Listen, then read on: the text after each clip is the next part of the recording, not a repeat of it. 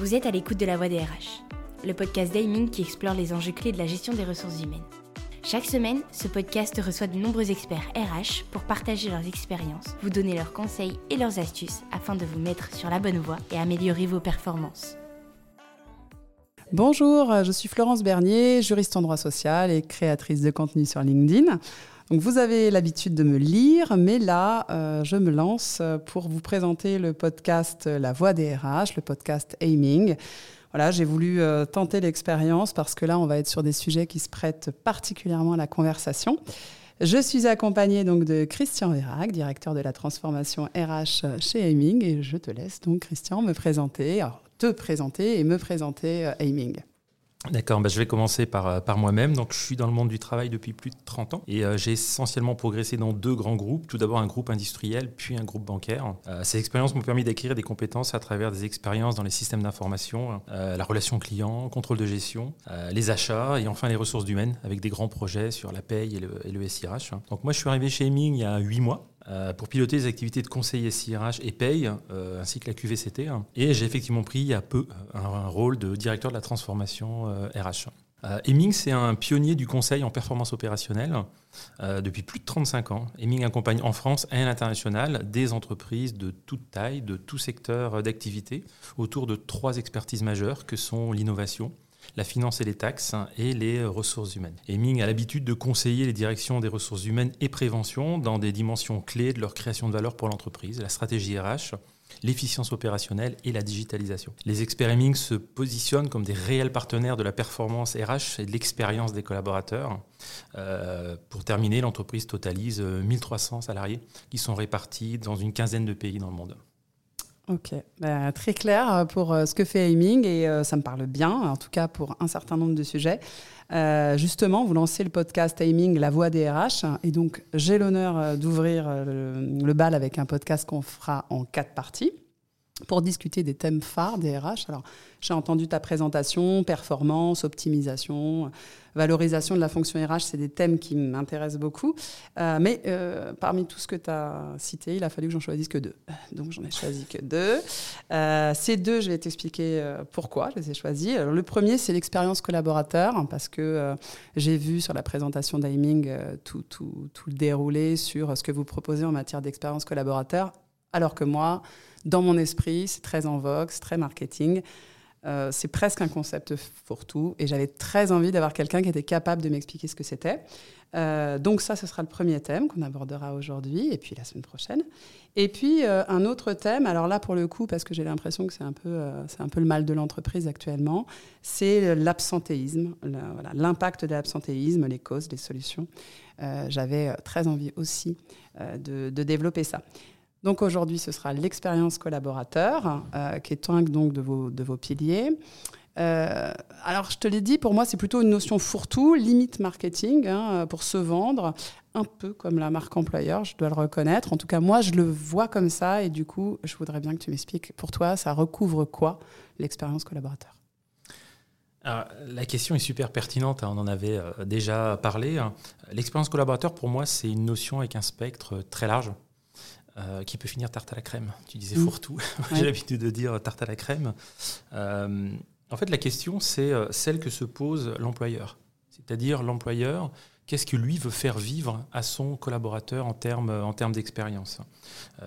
on met souvent en avant les aspects de logistique voit beaucoup ça sur les réseaux sociaux. L'expérience collaborateur, c'est quoi? C'est des jolis bureaux euh, dans des quartiers sympas. Puis on met un baby-foot à l'étage. Puis la cantine, il y a beaucoup de bois. Ça fait très nordique. C'est super, super sympa. Il y a des plantes.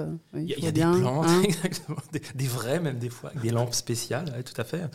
Euh, mais. Euh, mais pour moi, l'expérience collaborateur va largement au-delà de la logistique, même si la logistique en fait partie. Hein. Mais pour moi, c'est un élément de la relation entre l'employeur, euh, et les salariés, et plus particulièrement entre la RH et les, euh, et les salariés. Et ça va de la relation de tous les jours avec l'utilisation des outils. Donc, je parlais tout à l'heure de SIRH, je suis très lié au SIRH, au process. Et l'expérience collaborateur, c'est ça également. C'est son expérience vécue dans l'entreprise, dans tous ses moments de vie. J'aime beaucoup aussi parler de moments de vie. On va parler de l'entrée dans l'entreprise, tous les moments de l'entreprise, jusqu'à la sortie. Et eh bien en fait, quelle est cette expérience vécue? Elle a été facile, elle a été agréable, ou, euh, ou elle a été désastreuse. Et, euh, Fastidieuse, laborieuse, ouais. Mm. On en a plein des comme ça. Euh, voilà, pour moi, c'est c'est ça le sujet de l'expérience collaborateur. Et vraiment lié à qu'est-ce que l'employeur veut faire vivre à ses collaborateurs. L'interaction entre le salarié et son, et son employeur, en fait, euh, comment elle est vécue, euh, comment il veut la faire vivre. C'est l'expérience collaborateur, c'est ça. C'est toute la vie du salarié. exactement. Et alors, euh, est-ce que, est que ça s'intègre? D'ailleurs, je me pose la question au moment où je vais te la poser. En quoi ça s'intègre dans la marque employeur ou au contraire, du coup, est-ce que ça s'intègre pas du tout? Est-ce que c'est des notions qui sont liées? Alors pour moi, ce sont des notions qui sont liées dans le sens où l'expérience collaborateur aura un impact sur la marque employeur. Pour moi, l'expérience euh, collaborateur, c'est un enjeu de compétitivité. Euh, notamment parce que voilà, l'expérience collaborateur, elle va avoir un impact sur la marque employeur, et la marque employeur, c'est un des éléments phares pour mm. attirer des talents et après les, euh, les, les, fidéliser. l'expérience collaborateur, pour moi, ça aura également un impact sur l'efficacité des collaborateurs. notamment, moi je parle beaucoup de symétrie des attentions. Aujourd'hui, les entreprises, notamment celles qui ont des clients en, direct, hein, plutôt du B2C, vont euh, travailler leur expérience client. Euh, l'expérience client, euh, ça paraît clair pour tout le monde. On veut que nos clients vivent une belle expérience. Et moi, je suis persuadé que pour que nos collaborateurs fassent vivre une belle expérience à nos clients, il faut qu'ils en vivent une belle eux également. On mm. parlait de digitalisation tout à l'heure. Eh bien, typiquement, comment tu vends des produits digitaux de manière très pertinente à tes clients quand toi-même, en tant que collaborateur, tu n'en utilises pas. Moi, j'ai connu des entreprises où il fallait vendre du digital, puis quand on posait ses congés, ben, on sortait euh, euh, le, formulaire papier hein, qu'on remplissait. Et ça, pour moi, la symétrie des attentions est vraiment quelque chose euh, d'important. Tu lis complètement, c'est intéressant parce que moi je ne l'avais pas, je l'avais pas du tout en tête. Tu lis complètement l'expérience client à l'expérience collaborateur. Pour moi, c'est un projet de symétrie des attentions. Je ne peux pas imaginer qu'on puisse avoir un, un, grand écart entre les deux. On aura toujours un écart. Typiquement, l'entreprise qui va devoir investir, c'est normal, elle va investir d'abord sur sa relation client. Mais si elle n'investit pas sur sa relation collaborateur, à un moment, la relation client ne prendra plus le même, euh, le même envol. Mais les, entreprises parlent beaucoup de cette expérience collaborateur et pour autant, elles ont, euh, elles ont du mal à s'en emparer parce qu'il est vaste. Donc, je crois que l'utilisateur, c'est un mot à la mode. Mm. Je pense que les dirigeants, les DRH veulent parler d'expérience, mais au final, c'est plus facile de mettre un baby-foot à l'étage ou une plante verte que de, travailler sur. Euh, sur le, sujet. Alors dans les grandes entreprises, on voit c'est plus facile aujourd'hui, notamment en termes d'image, parce qu'on va créer des directions de l'expérience, dans lesquelles d'ailleurs, pour les entreprises, je trouve les plus, euh, euh, les plus abouties, on va gérer dans la même direction l'expérience client et l'expérience collaborateur. Donc, cette symétrie des attentions, elle est vraiment pilotée à travers l'organisation de, euh, de l'entreprise. Mais c'est vrai que la priorité par facilité, revient très souvent aux aspects de, aux aspects de logistique. Hein. Et c'est souvent les, premiers travaux vont être des travaux de déménagement ou de réaménagement. et c'est là où souvent l'entreprise parle pour la première fois d'expérience collaborateur. Voilà. Et c'est ce qui est un peu délicat parce que euh, finalement, si tu vois euh, que des locaux ou des plantes vertes, bah, tu n'as pas l'impression que ce soit un sujet dont vraiment les salariés ont, dans lequel ils peuvent avoir vraiment du bénéfice. Alors tu disais que du coup c'est un enjeu de compétitivité. Alors là je l'entends bien parce qu'effectivement la marque employeur, si on en parle autant, c'est parce qu'aujourd'hui il y a un vrai enjeu pour recruter, fidéliser, euh, conserver ses effectifs. Mais alors du coup c'est quoi les angles d'attaque euh, pour, euh, pour, bah ouais, pour s'attaquer à, ce sujet de l'expérience collaborateur. Comment aujourd'hui, j'imagine que ça va dépendre aussi de la taille et des secteurs en question, mais comment aujourd'hui les entreprises se saisissent-elles du sujet? Tu dis que donc il y a des directions expérience collaborateur, mais voilà, est-ce qu'il y a des est-ce y a des leviers particuliers? Euh, Est-ce que tu as des exemples concrets de comment elles se lancent pour, au-delà du déménagement des plantes et du baby-foot, évidemment? Alors, très concrètement, Imagine que je sois RH d'une entreprise et que je me pose cette question-là.